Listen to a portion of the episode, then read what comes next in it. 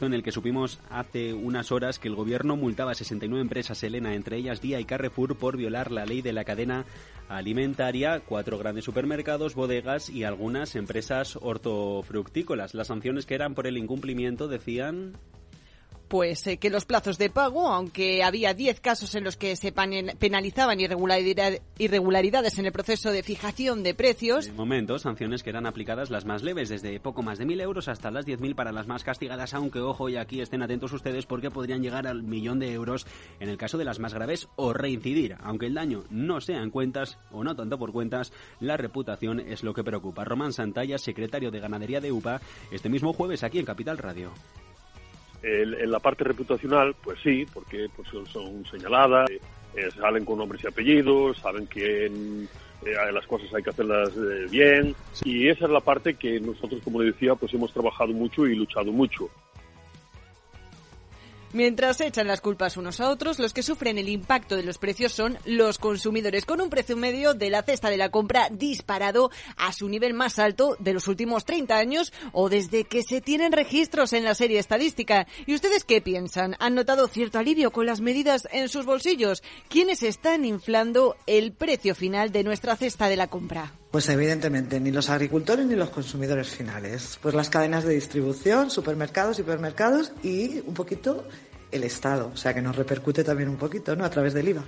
Yo creo que el intermediario es el que en realidad se está beneficiando con esto.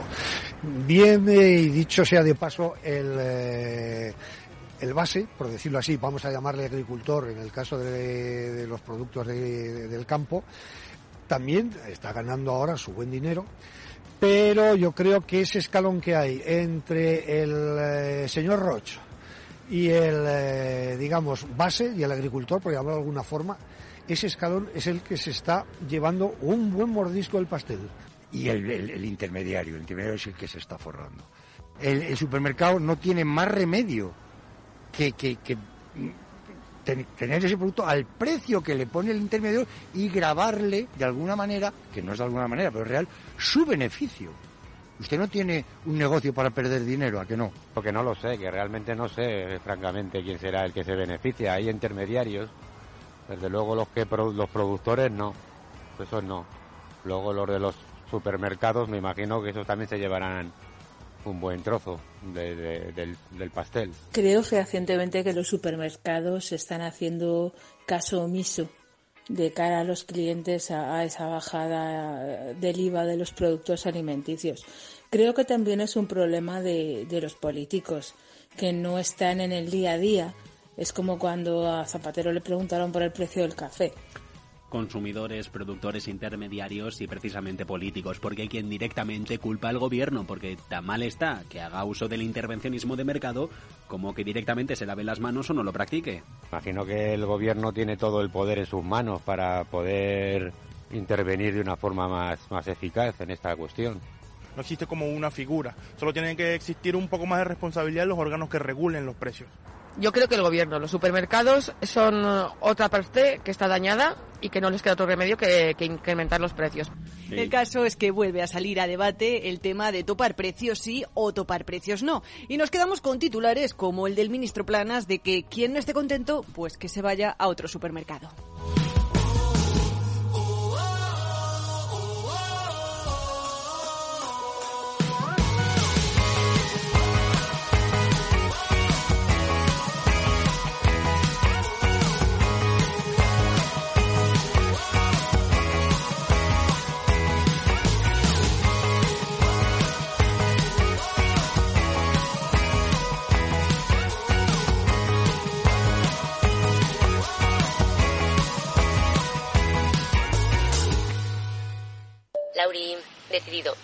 La hacemos en Gandía. Prepara el bikini. Lauri, que en Gandía vive el ex de Jesse. Que nos vamos a Málaga. Lauri, que no, que dan mal tiempo. A Bilbao, pinchos y party. Lauri, una cosita, que al final es despedida conjunta. Te hago administradora del grupo que no puedo más. En Renfe tenemos más de 1500 destinos para que siempre puedas llegar a donde quieras llegar. Nadie te da más. No todos los trenes son como Renfe. Renfe, tu tren. ¿Te atreves a coger las riendas de tus inversiones?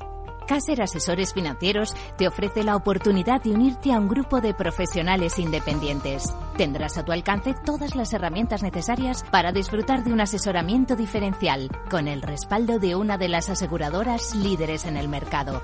Caser Asesores Financieros, seguros de tu inversión. Contacta con nosotros en info arroba caserasesoresfinancieros.es o en el 91 762 3442. En Darwinex hay más de 100 millones de euros buscando traders con talento. Ya hemos pagado más de 4 millones en comisiones de éxito. Si te tomas el trading en serio, únete a Darwinex. Capital en riesgo. Datos actualizados el 16 de septiembre de 2022. Mientras la ciberseguridad de la información tradicional gira en torno al software y al modo en el que se implementa, la seguridad del IoT incorpora más complejidad. La conectividad ofrece cada vez más escenarios con multitud de dispositivos conectados, donde el más trivial puede llegar a ser peligroso si resulta comprometido. Las soluciones Zero Trust de Zscaler permiten reducir estos riesgos. Descubra más en zscaler.es. Tienes claro lo que quieres. En Cuchabank te lo ponemos fácil. Hipotecas Cuchabank, donde terminan las comparaciones. Más info en cuchabank.es. ¡Vaya acción! ¿La has visto? ¿Qué acción? ¡Una acción gratis! Ahora consigue una acción gratis por hacerte cliente de XTB y descubre cómo se siente un inversor en bolsa. Descarga la app de inversión de XTB, hazte cliente, haz tu primer depósito de cualquier importe y disfruta de tu acción gratis para empezar a invertir. Invertir implica riesgos. Términos y condiciones de la promoción en xtb.com. Las oportunidades pasan volando. Ahora en el corte inglés 25% en aire acondicionado Daitsu con bomba de calor y la mejor clasificación energética. Además, 10% en la instalación y financiación hasta en 24 meses. Ahora 25% en aire acondicionado Daitsu con los tecnoprecios del corte inglés. ¡Vuela! Solo hasta el miércoles 15 de marzo. Financiación ofrecida por Financiera el Corte Inglés y sujeta a su aprobación. Consulta condiciones y exclusiones en elcorteinglés.es. Mercado Abierto con Rocío Arbiza.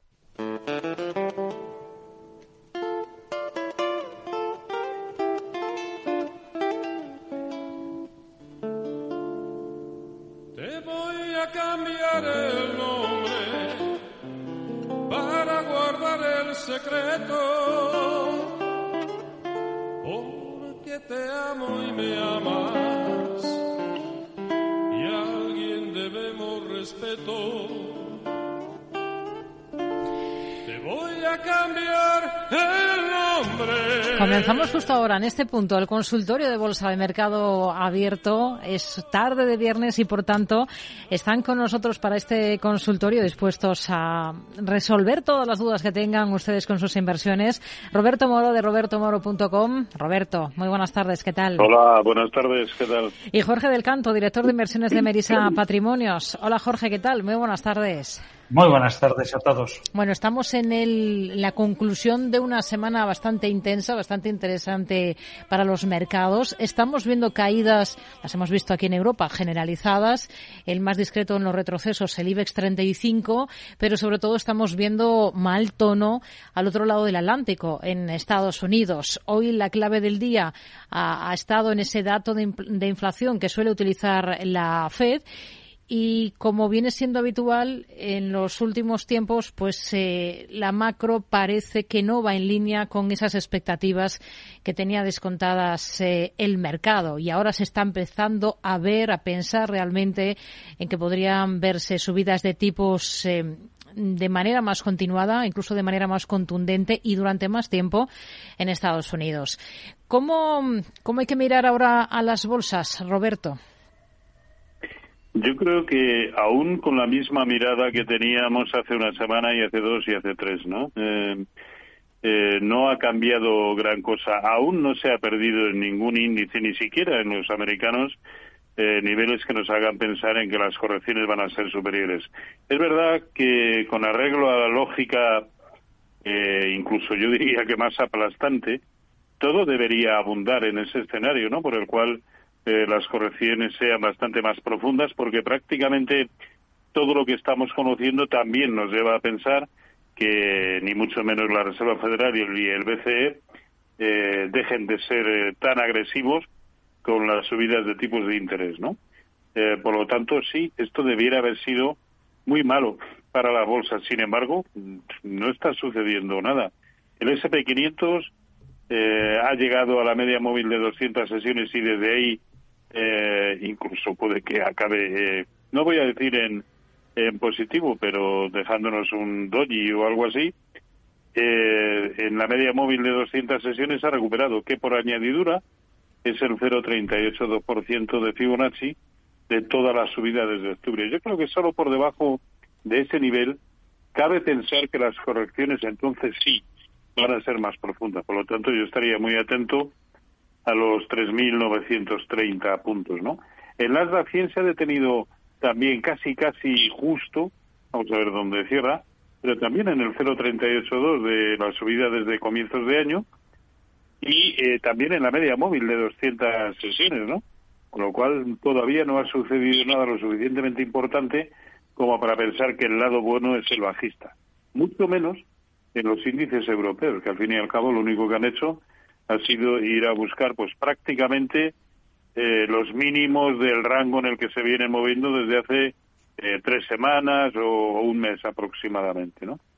Es verdad que en algún momento esto, a mi entender, tenía que suceder. Puede que este sea el primer aviso y la primera señal de que efectivamente eh, las correcciones van a ser superiores, pero en realidad desde dónde y esto sí que tenía bastante lógica. ¿Desde dónde ha empezado a caer el, el CAC 40? Desde sus máximos históricos. Hmm. que, los, que los alcanzó ayer, a finales de la semana pasada también, pero no ha perdido ningún nivel ni siquiera de soporte del cortito plazo que nos incite a pensar que esto necesariamente se tiene que ir para abajo. Que en algún momento va a suceder, yo creo que eso está escrito en las estrellas, ¿no? Pero yo no puedo ni mucho menos afirmar que ya haya comenzado una corrección importante. Jorge, ¿cómo lo ve?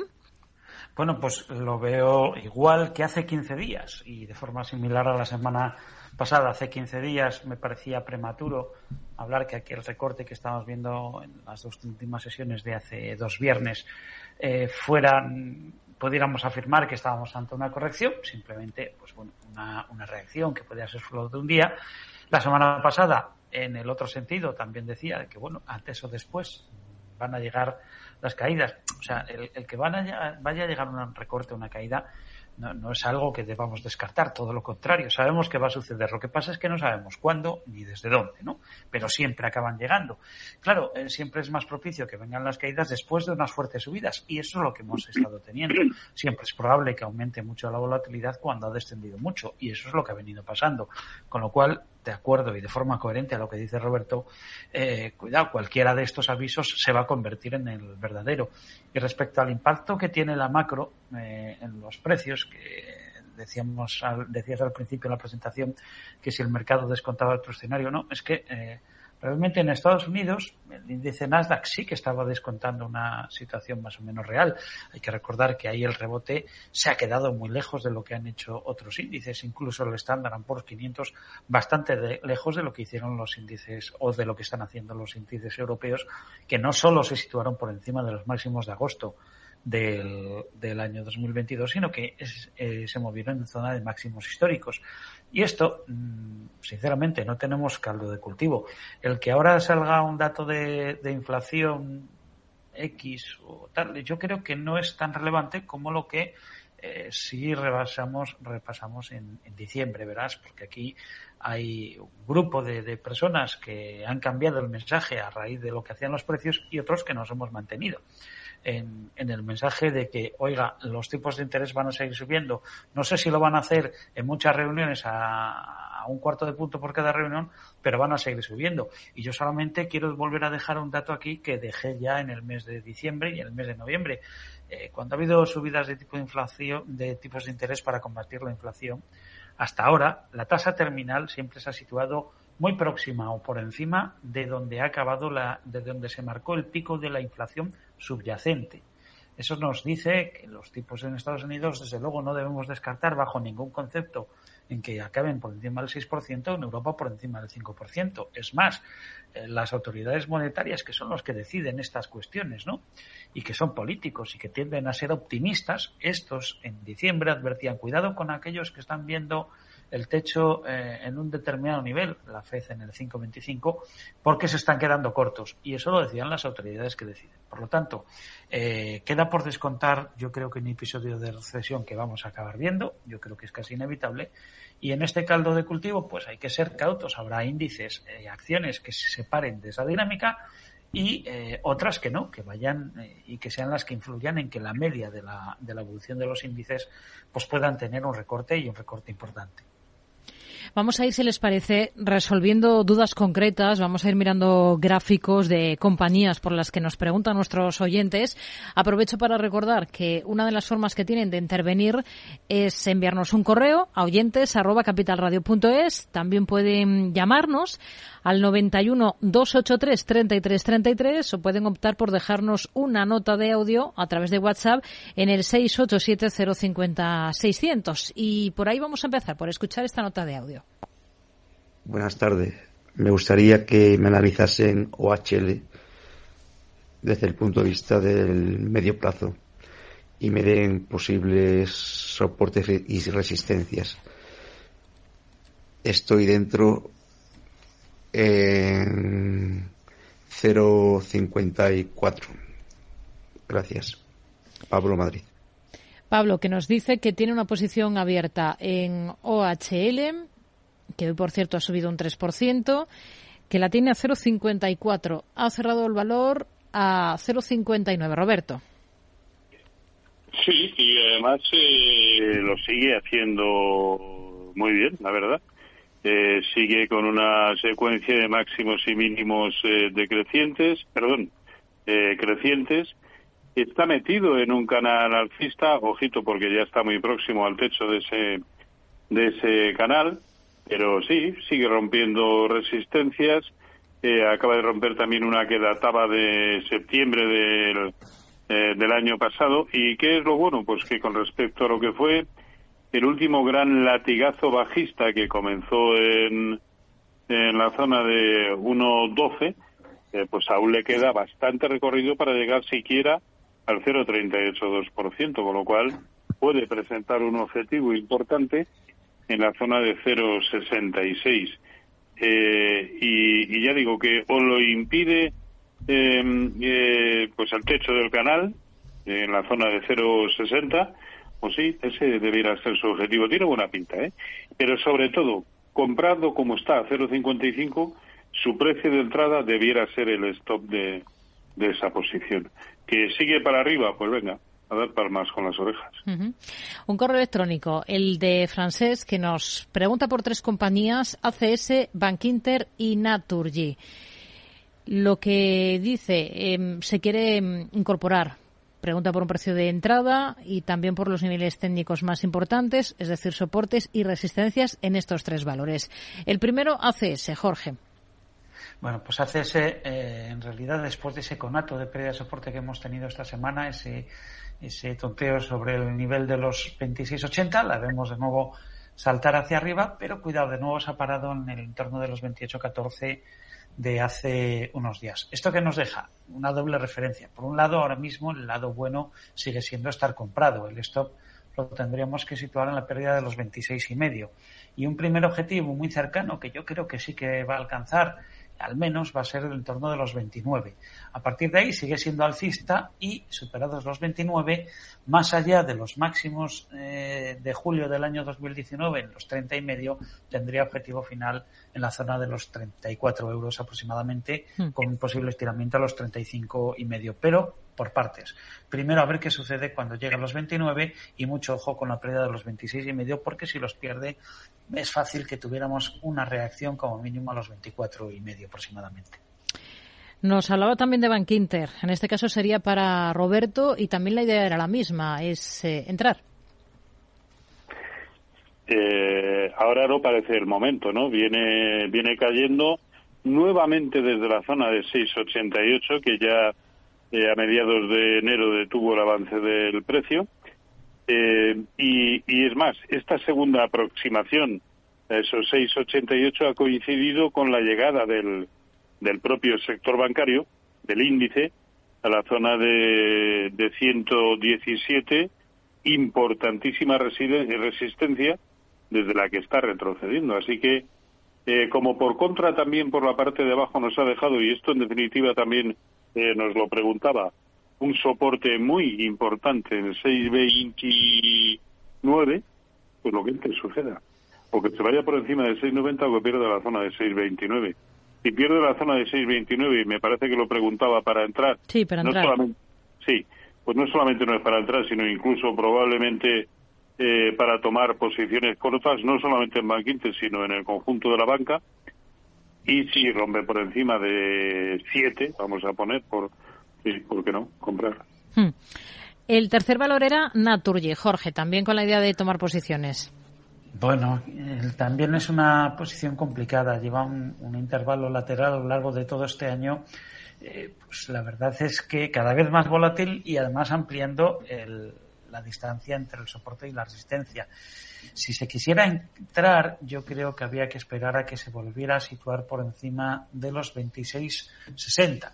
Eso está por debajo del pico de los 27 que alcanzó esta semana, pero es que eh, el problema es donde tendríamos que situar el stop, que es claramente en la pérdida de los 25,60, porque si pierde 25,60 es muy probable que tenga continuidad en la reacción a la baja, primero hasta los 24, pero además siendo bastante probable que alcanzara los 22,75, 23, ¿no? En una continuidad de esa reacción a la baja. Por lo tanto, habría que anticipar un poquito la compra en la en que hubiera una nueva superación al antiguo intervalo del rango lateral que estaba en 26 y medio, se puede comprar en el nivel de 26,75 con la expectativa de que reproduzca el nivel el movimiento alcista y vaya a buscar la zona de máximos en 29,40. Eh, personalmente lo veo complicado. Yo más bien a esta compañía eh, no, no por nada, no porque el análisis técnico ahora mismo esté dando más posibilidades en un sentido o en otro, pero por las circunstancias y el entorno generalizado, yo lo veo más para reaccionar a la baja que no para tener continuidad alcista. Hmm. Bueno, vamos a, vamos a hablar sin duda a lo largo de esta tarde de algunas posiciones cortas porque tengo aquí algunos correos en este sentido, pero lo primero que vamos a hacer es escuchar a, a este oyente que nos ha dejado este mensaje. Buenas tardes y feliz fin de semana. Eh, telefónica, ¿hasta dónde puede tirar eh, en el corto plazo? Bueno, telefónica sería para Roberto y aprovecho para enlazar con un correo que nos envía Diego que nos dice que está corto con un stop en 405. Así que tenemos eh, que mirar a Telefónica en ambas direcciones, Roberto. El stop y con respecto al nivel actual me parece bastante apropiado, eh, pero precisamente este título, y lo comentábamos también la semana pasada, ojo si empieza a confirmar por encima de 3,75 porque entonces tendrá eh, o, volverá a tener muy buen aspecto. Lo que pasa es que este título es eh, traicionero donde los haya, ¿no? Y en los últimos años nos ha proporcionado eh, demasiadas eh, rupturas falsas de, eh, de resistencias, ¿no? Pero ahora mismo ya, con- eh, ya ha consolidado muy bien por encima del techo del canal alcista en el que viene metido el precio desde octubre y noviembre y la proyección mínima nos lleva a pensar justo en lo que es el 0,618% de Fibonacci de toda la caída desde 4,74. Por lo tanto, la zona de 4,12 es su objetivo actual. A mí es uno de los que más me gusta en el momento actual, porque además está siendo capaz de evolucionar incluso de manera autónoma, al igual que gran parte de sus homólogos, eh, Deutsche Telekom, eh, eh, Orange, eh, que lo están haciendo especialmente bien. Telecom Italia, eh, quizá no, no tanto KPN, o por lo menos no desde ayer. Es decir, el sector está muy bien y por lo tanto cabe pensar que mientras no haya una debacle en los mercados o se o quede certificado ese escenario bajista que al fin y al cabo ha de producirse, pero que no tenemos constancia de que aún eh, o de que ya haya comenzado, sí, esta es una opción, ¿no? En el mercado español, de las pocas que hay, de las tres o cuatro que hay, no no son no son demasiadas. Así que yo esos cortos ahora mismo, pues no los veo. Pero bueno, a mí me parece que el stop está muy bien puesto. Hmm. Nos pregunta y enlazo, Jorge, eh, el oyente que tenía una posición bajista en Telefónica nos dice que también está corto en el BVA con un stop en 7.15 y quiere saber qué le parece. BVA. Bueno, pues eh, no lo veo claro porque además lo último que ha hecho es un nuevo máximo, ¿no? Entonces, aunque puede parecer que ha subido mucho, pero puede seguir subiendo. Y hay que recordar que este es un sector que tiene viento favorable y que precisamente esas expectativas de amplitud de márgenes, porque hay eh, mayores expectativas de subidas de tipos de interés, pues acabar traduciéndose en unas expectativas que cotizan a la acción y que la impulsan al alza. A mi modo de ver, pues es cierto que, lleva un recorrido y que en cualquier momento puede llegar una reacción, pero de momento no se ha dado, ¿no? Es más, de haber tenido un corto abierto, en el momento que ha superado en la sesión de hoy el nivel de los 7.02, se debería haber cerrado. Si tiene un stop, ha puesto un corto y lo tiene donde nos dijo, en 7.15, o 7.12 o 7.14, vale, pues en esa zona, por encima desde luego del máximo de hoy, yo cerraría la posición y no le daría más margen.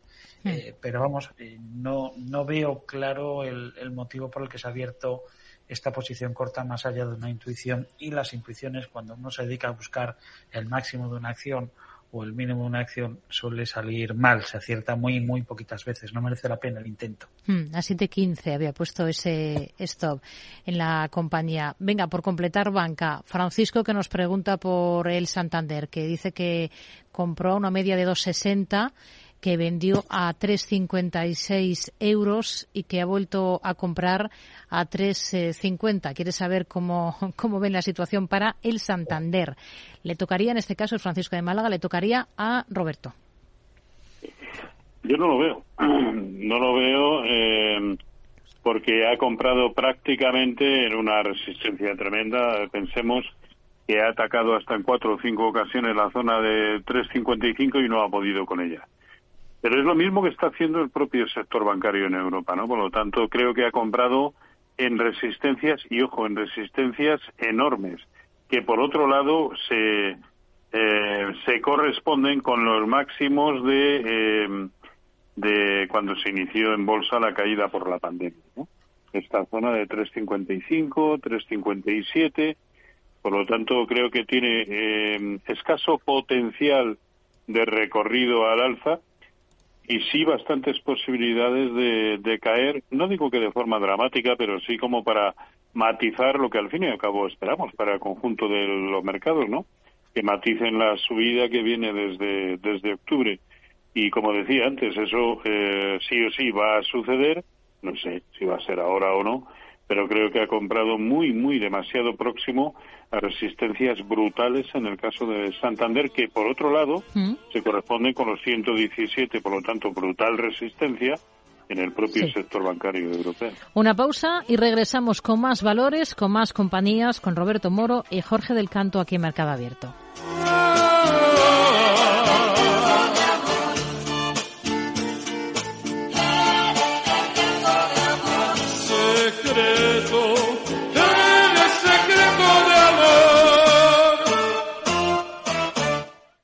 Tardes de Radio y Economía con Rocío Arbiza. Una comunidad que no necesita filtros, con seguidores de todas partes del mundo. Somos una red social unida, una tierra que avanza, que crea y que cuida, con amigos que van mucho más allá del tiempo real. Una comunidad orgullosa de estar muy conectada con nuestra manera de sentir y nuestra manera de vivir. Feliz Día de Andalucía. Esta es tu comunidad. Un mensaje de la Junta de Andalucía. La unidad de pediatría del Hospital HLA Universitario Moncloa es un equipo experimentado de pediatras de diferentes especialidades, equipamientos diagnósticos, urgencias pediátricas 24 horas y hospitalización. Pide cita al 917-581-196. HLA Universitario Moncloa, tu hospital privado en Madrid, Avenida de Valladolid 83. Escucha cada jueves, a partir de las 11 de la noche, en Líderes Globales, las entrevistas que Raúl Castro nos trae desde Florida. Personas inspiradoras de habla hispana que han destacado en sus actividades más allá de nuestras fronteras y que nos dejan sus enseñanzas y aprendizajes desde el punto de vista más personal. Líderes Globales, con Raúl Castro, en Capital Radio. Capital Radio la genuina radio económica.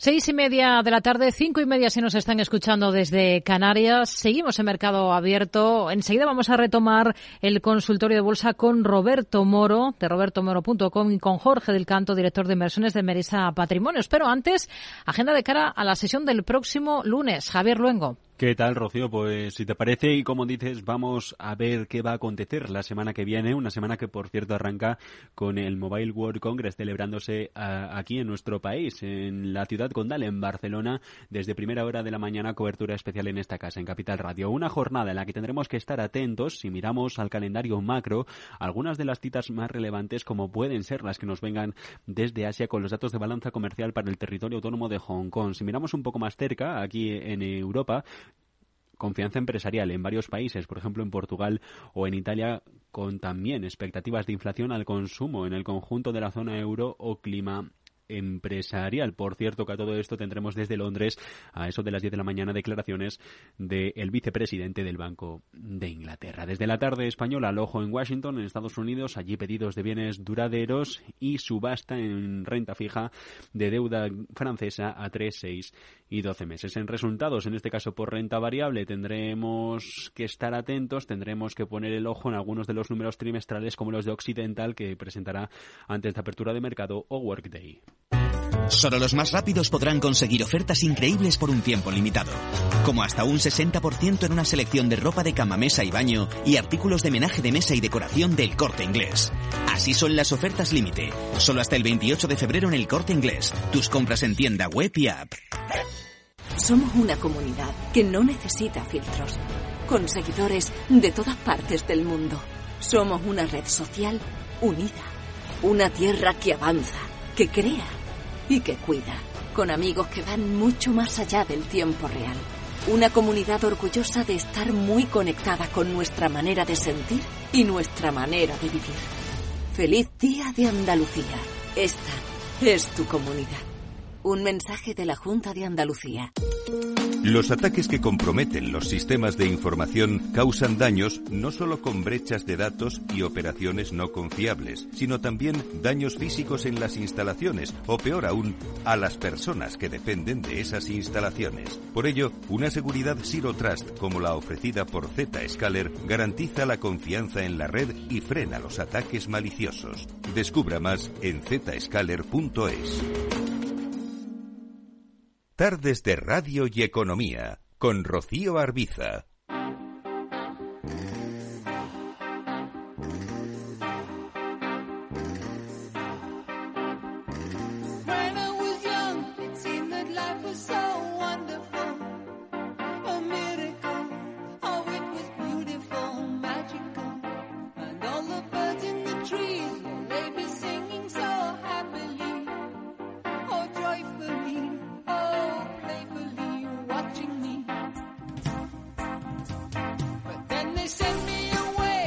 Pues segunda parte ya del consultorio de bolsa de mercado abierto en Capital Radio. Estamos analizando valores, eh, compañías de la mano de Roberto Moro, de robertomoro.com, de la mano de Jorge del Canto, director de inversiones de Merisa Patrimonios.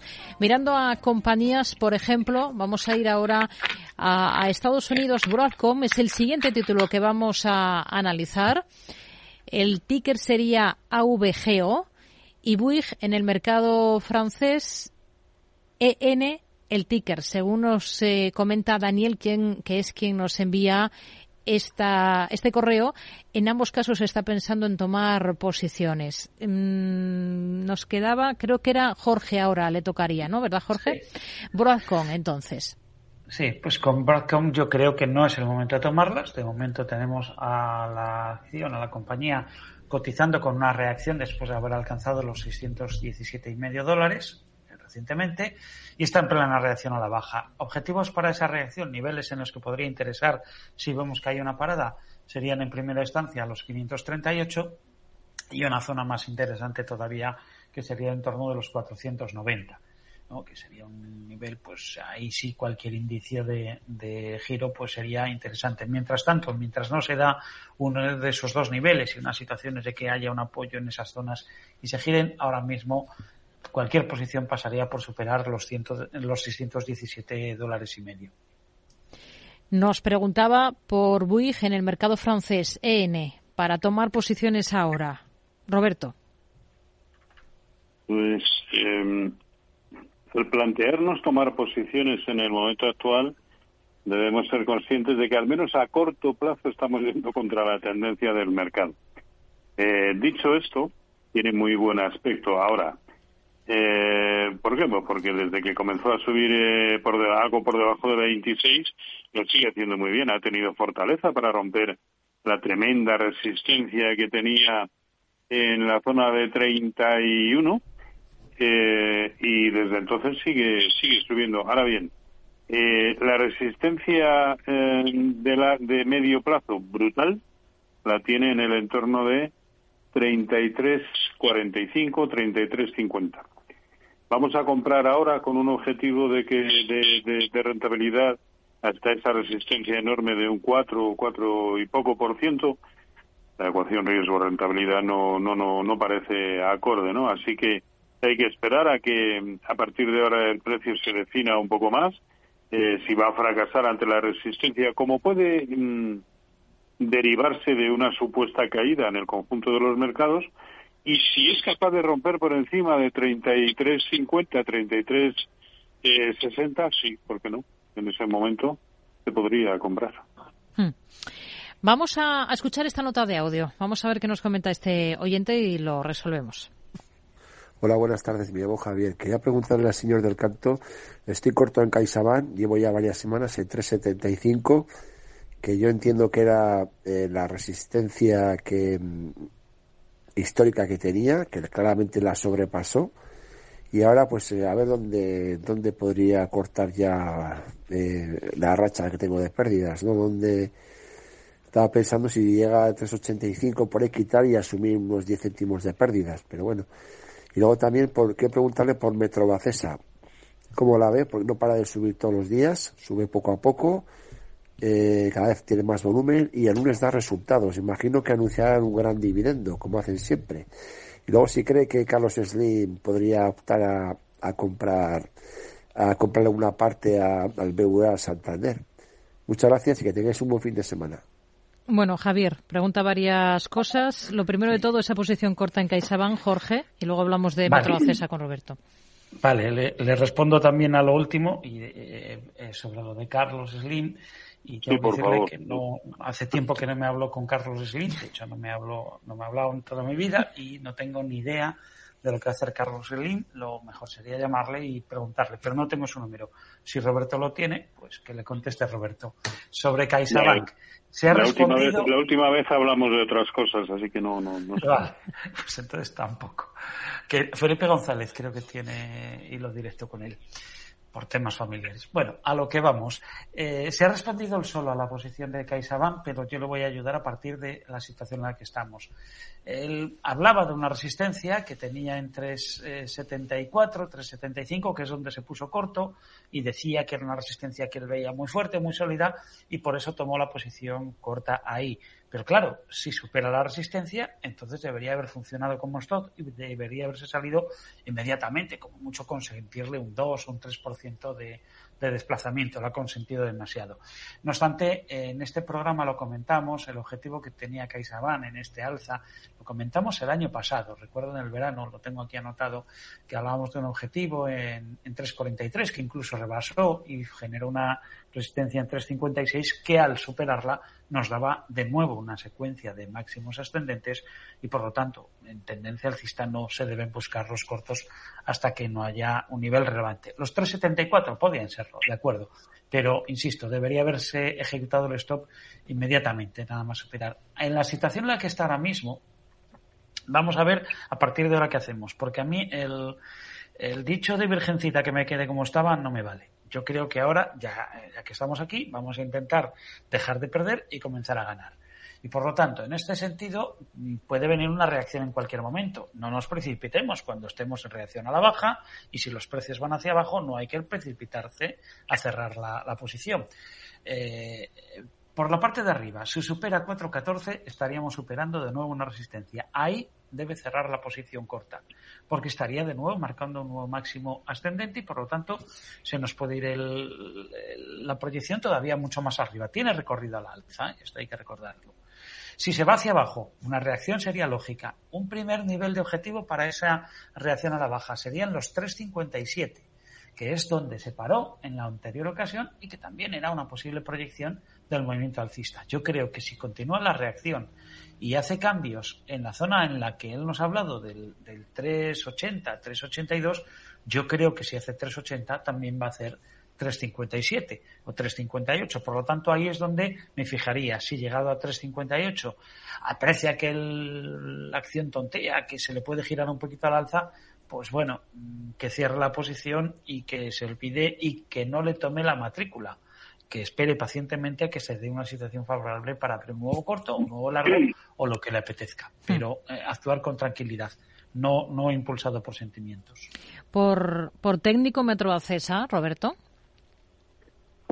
Yo tampoco lo veo. Tiene más o menos el mismo aspecto eh, pues que el que he analizado anteriormente, es decir, el recorrido potencial hasta una resistencia enorme como la que tiene en 735, que eh, debemos pensar fue el origen de toda la caída de la pandemia. Eh, por lo tanto, importantísima resistencia. Y estamos, por lo tanto, hablando de, de que dista de ese nivel en torno a un 2,5%. Si bien es cierto lo que él comenta, que viene subiendo prácticamente todos los días. De hecho, a mí este me, me parece eh, el logotipo, eh, es decir, este gráfico desde comienzos de año, me parece el logotipo del plato chino hormigas suben al árbol, ¿no? Porque eh, eh, casi todos los días, todos un poquito, un poquito, un poquito, sí. Eh, pero ya eh, llegamos, creo que muy tarde. Ahora bien, que tiene fortaleza para subir por encima de 735 eh, sí, ¿por qué no? Porque además tendría como siguiente objetivo y aún así mínimo la zona de 770 que es el siguiente nivel de Fibonacci de toda la caída desde la zona de, de 12, ¿no? Pero en el momento actual, no, no, no, me parece eh, que llegamos muy tarde. Hmm. Vamos a, creo que tenemos esperando al otro lado del teléfono a Antonio de Madrid. Antonio, muy buenas tardes. Hola, muy buenas tardes a todos. Díganos. Eh, mire, eh, era mm, compré hace un tiempo logista eh, sobre 25.30 y bueno, mm, he observado que está bajando eh, últimamente. No sé si es que ya ha llegado al máximo de rentabilidad y hay que buscar otro valor o, o está tomando un descansillo para seguir subiendo. También quería preguntarle a los analistas por Prosegur, si la ven para comprar, si es un- una buena acción. Gracias a los analistas y a Capital Radio. Buenas tardes. Ya usted por escucharnos. Bueno, logista que ya la tiene en cartera. Lo primero, vamos con este valor, Jorge, a Ya, 25.30. lo que pasa es que ha dicho una cosa que me ha dejado desconcertado. Eh, porque ha dicho que las tiene a 25.30. Sí. Entonces, claro, yo lo veo cotizando a 23.74 máximos históricos y, y- y me habla de que está recortando últimamente y pienso, pues no, no está recortando y desde luego yo no, no está, no está en 25.30. Yo creo que a lo mejor ha habido un error o bien en los precios o bien en la acción a la que se refiere. No obstante, yo le comento logista. Logista ahora mismo eh, No, sí, sí, Sí, tengo- ha tocado el- el lo 3 de a febrero. 25, sí, máximos en 25, 30, justo. concretamente 25.54 en la jornada del día 8 de febrero, sí. Ah, vale, pues tengo entonces yo mal el gráfico. Será eso lo que tengo. Bueno, en todo caso, lo que sí tengo clara es cuál es la situación de la compañía. No sé si es que ha pagado algún dividendo últimamente. Tendríamos que buscar esa información. No lo sé, pero eh, entonces vamos a hacer una cosa. Prefiero que le respondas tú, Roberto, a esta y yo me ocupo del otro valor que, De- nos ha que, era que que era Prosegur para comprar. Vamos Prosegur, entonces con logista, Roberto. Sí. A, a ver, eh, es verdad que está cayendo, pero eh, eh, exclusivamente tiene un cierto aspecto negativo solo en el corto plazo. En medio y largo plazo, eh, pues claro, es que es lo que decíamos, el día 8 de febrero, eh, un nuevo máximo histórico, ¿no? Y cuando previamente además venía eh, con la misma secuencia de, de máximos históricos. Eh, pero es verdad que con respecto a su nivel de compra, en algún momento tiene que tomar la decisión de si sigue para abajo, pues de tomar eh, decisiones de salir, ¿no? Yo no dejaría ya que se me fuera por debajo de 23, 30, y sé que esto es hilar muy fino, eh, pero ¿para qué vamos a dar lugar a, mayores eh, pérdidas, no? Es más, en el corto plazo, hasta que no eh, cierre el hueco bajista que nos dejó en 25, no volverá a tener buena pinta en el, en el corto plazo, ¿no? Y al fin y al cabo tendría mucho de extraño que con respecto a lo que fue toda la subida eh, desde septiembre del año pasado, en algún momento eh, vaya a cometer una corrección en términos de proporcionalidad de Fibonacci a lo que fue esa subida, pues no. Y el siguiente nivel, el primer nivel aún así, sería 22.70. Pero eso, y con respecto a su nivel de compra, pues eh, no, no. Yo creo que esa zona de 23.40 en precios de cierre debiera ser su stop de pérdidas. He buscado, entre tanto, el tema del dividendo de logista, lo abonó justo en la última jornada, 23 de febrero, 0,95 ahí, ahí está euros ese por recorte de acción. 95 céntimos, efectivamente. 95 céntimos. Vamos con Prosegur. La pregunta la planteaba para incorporar el valor a, a su cartera. Jorge. Bueno, pues eh, yo en este caso creo que... eh, Un segundo, que se me acaba de ir. Ya la tengo. Eh. Yo creo que es demasiado tarde, ¿no? Si observamos lo que ha venido haciendo la compañía desde esos mínimos en la zona de 1.38, que llegó a rebasar un poquito en septiembre hasta 1.36, vemos un alza que tiene dos tramos perfectamente definidos, uno hasta eh, la primera semana de noviembre, una reacción hasta mediados de diciembre y este fortísimo tirón al alza, ¿no? que ahora mismo se ha detenido. Eh, claro, ahora mismo está en una fase lateral y deberíamos, para poder comprar, ver superados los 2.19, el techo que acaba de marcar, para así tener un máximo ascendente.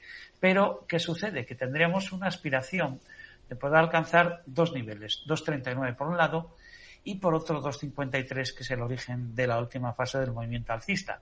Eh, caramba, si tenemos en cuenta por dónde pasa la directriz de este movimiento, incluso si pensamos en el soporte de 2.08, comprar en 2.19 para buscar un objetivo en 2.39 y un stop en 2.08, 2.06, pues eh, la relación es bastante pobre.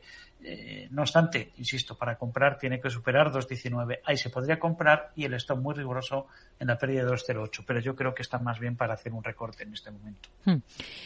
Vamos con más títulos, con más valores, por ejemplo, con esta nota de audio que nos ha dejado otro de nuestros oyentes a través de WhatsApp en el 687-050-600.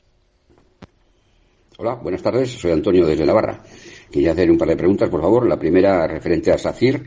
Las tengo compradas a 2,80 y bueno, ya he visto hoy que ha tenido una buena revalorización eh, después de los resultados y he superado los 3 euros, eh, perdón, los 3 euros. Entonces quisiera acumular más títulos. ¿A partir de cuándo, qué punto sería bueno para volver a, a, como digo, acumular?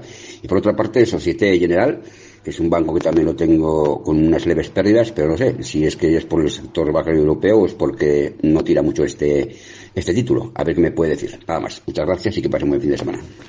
Bueno, pues Antonio, vamos a comenzar con SACIR. La posición la tiene abierta a 2,80 euros y hoy SACIR ha sido el título que más ha subido del IBEX después de esos resultados. Como dice nuestro oyente, ha rebotado más de un 4,7% y ha cerrado a 3,10. Roberto, ¿qué le podemos decir de SACIR? A mí, eh, desde hace ya tiempo, eh, cada vez que me preguntaban, y aquí lo he comentado en varias ocasiones, eh, siempre eh, últimamente desde hace más de un mes, o, o- sí, más o Antes, menos, antes. un mes, SACIR eh, e Indra, ¿no? Eh, y SACIR eh, sigue teniendo una pinta enorme. Eh, ahora se está enfrentando a la resistencia tremenda que tiene en la zona de 307, pero yo no veo ningún inconveniente para que vaya a buscar eh, lo que en su momento fue el origen de la, de la última gran caída, eh, con origen eh, a mediados de 2014, en la zona de 382. Sí, 382, 383. Ese me parece su objetivo, es decir, sigue teniendo eh, muy buena pinta. ¿Que quiere añadir? A mí no me parece una mala opción.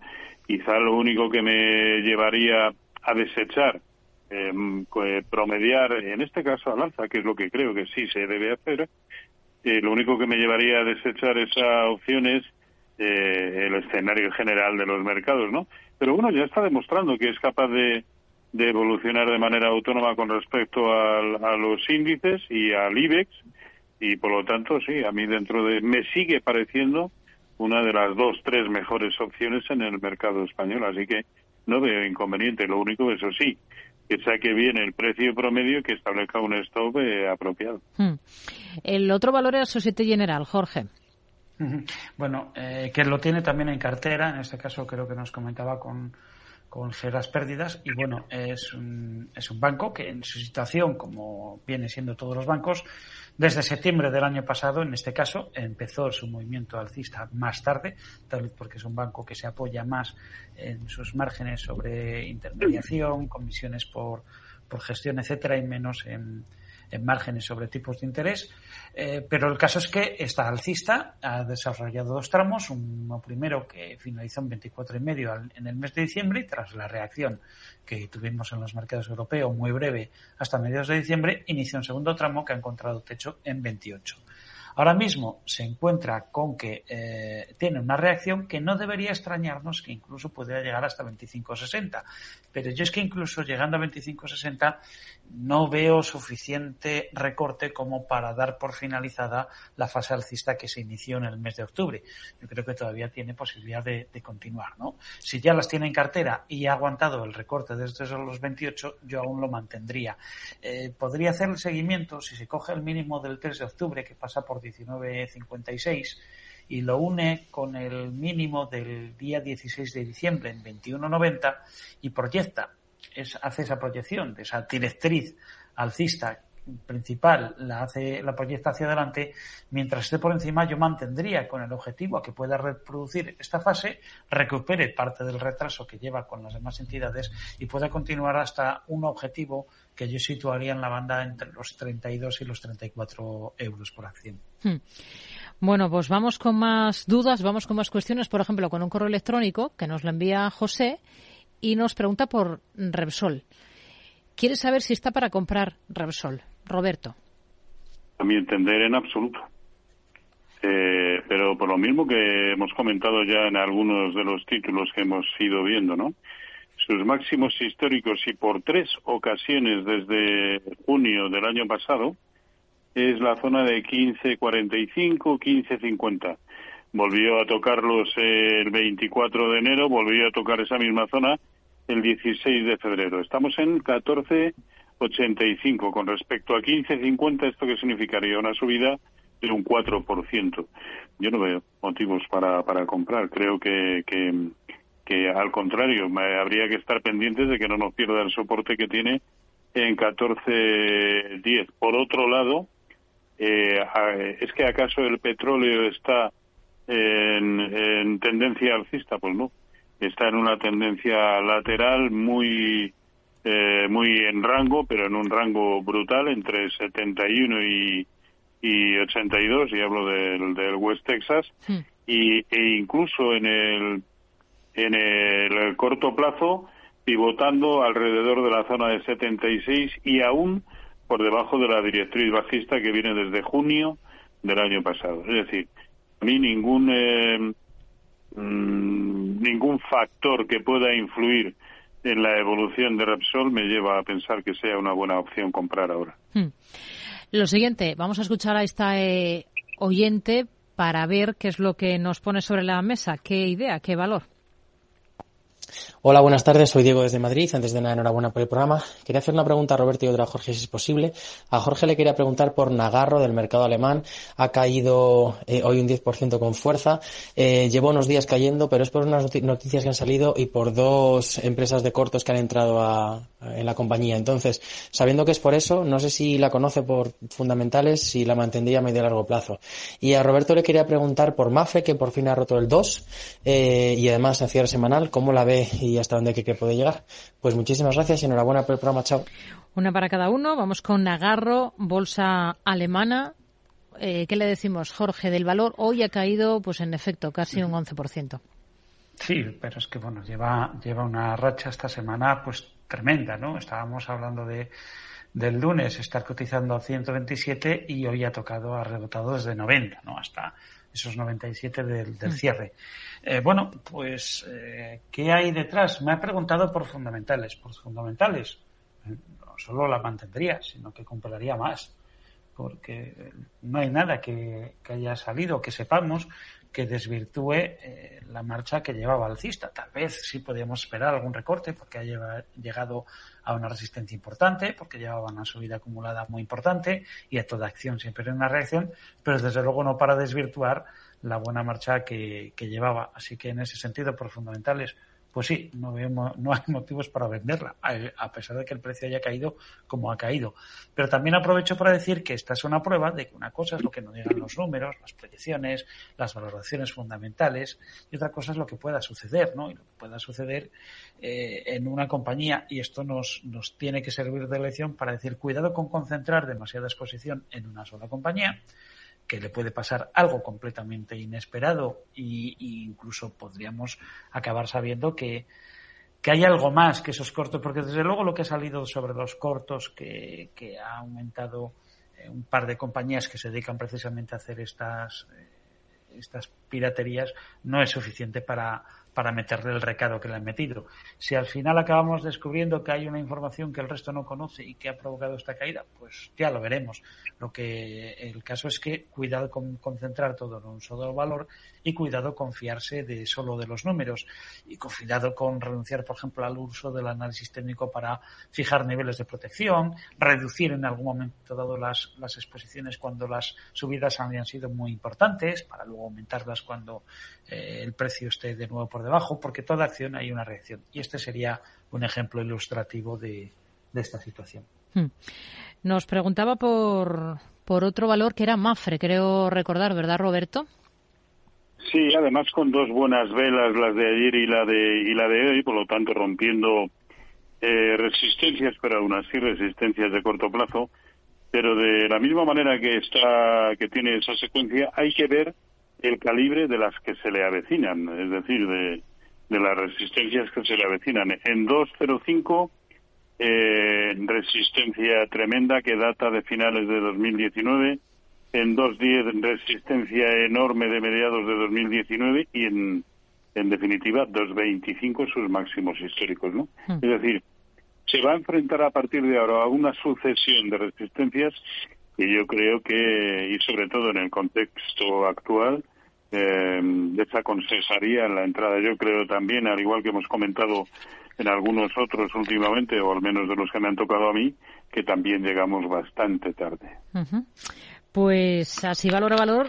Estamos ya sin tiempo, terminamos ya el programa, así que pues justo tiempo para despedirnos. Roberto Moro, de robertomoro.com, gracias como siempre por habernos acompañado, por haber analizado con nosotros todos estos valores. Hablamos la próxima semana. Muy buenas tardes. A ustedes, hasta la próxima, un abrazo. Lo mismo Jorge del Canto, director de inversiones de Merisa Patrimonios. Hasta el viernes. Buena semana, buenas tardes. Hasta la próxima semana. Un abrazo a todos.